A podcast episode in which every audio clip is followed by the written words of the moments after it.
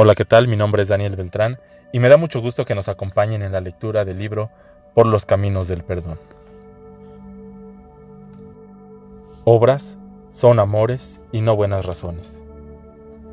Como cristiano, estás llamado a seguir a Cristo y a seguir sus pasos, imitar sus gestos, sus actitudes.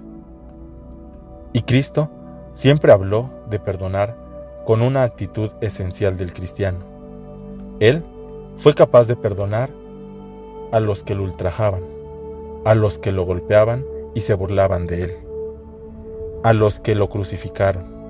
Él, que fue capaz de decir en sus últimos momentos, Padre, perdónalos, porque no saben lo que hacen.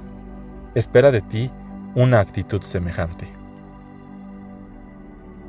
No puedes pretender ser cristiano solo en los momentos agradables, cuando te nace.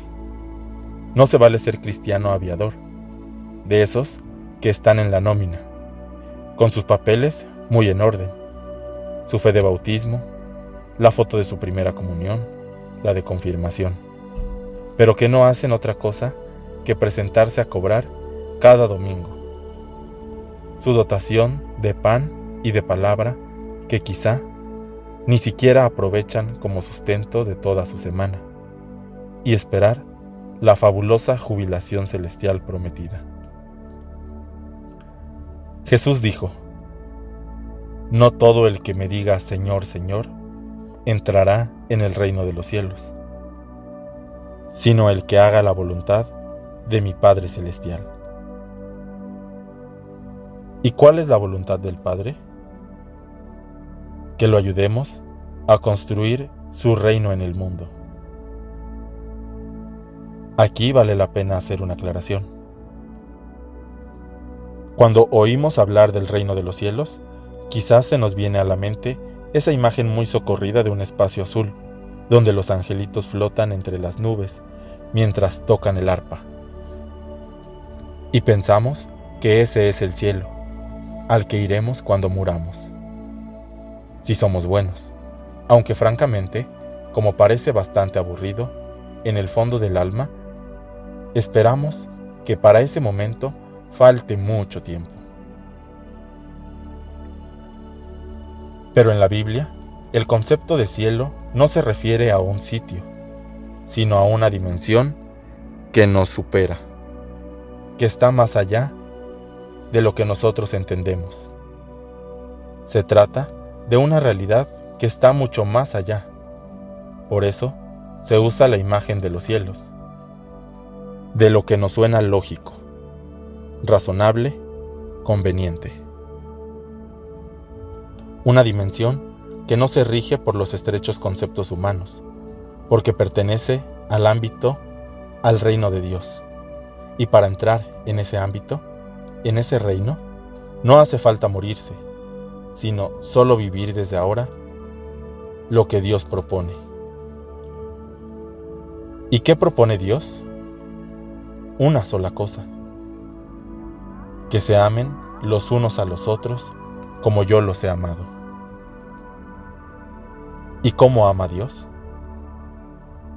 Con un amor sin límites, con un amor que se expresa en obras concretas. Y como estamos llamados a amar como Él y a expresar nuestro amor de manera concreta, un modo de hacerlo es precisamente a través del perdón. El perdón forma parte de los materiales indispensables con que se construye el reino.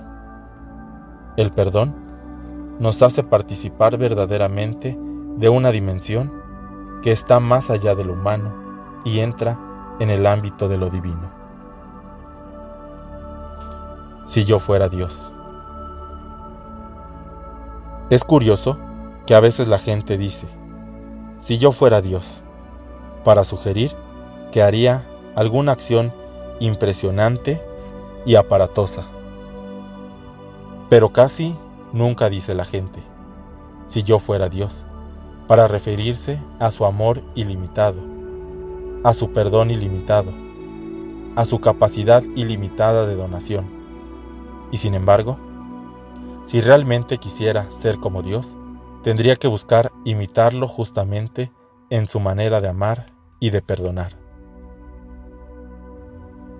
En el libro del Génesis se nos narra poéticamente que Dios creó el mundo de la nada. Pues bien, cuando alguien perdona a otra persona, también está creando de la nada. Quizá el otro no se lo merece. Quizá no le ha pedido perdón.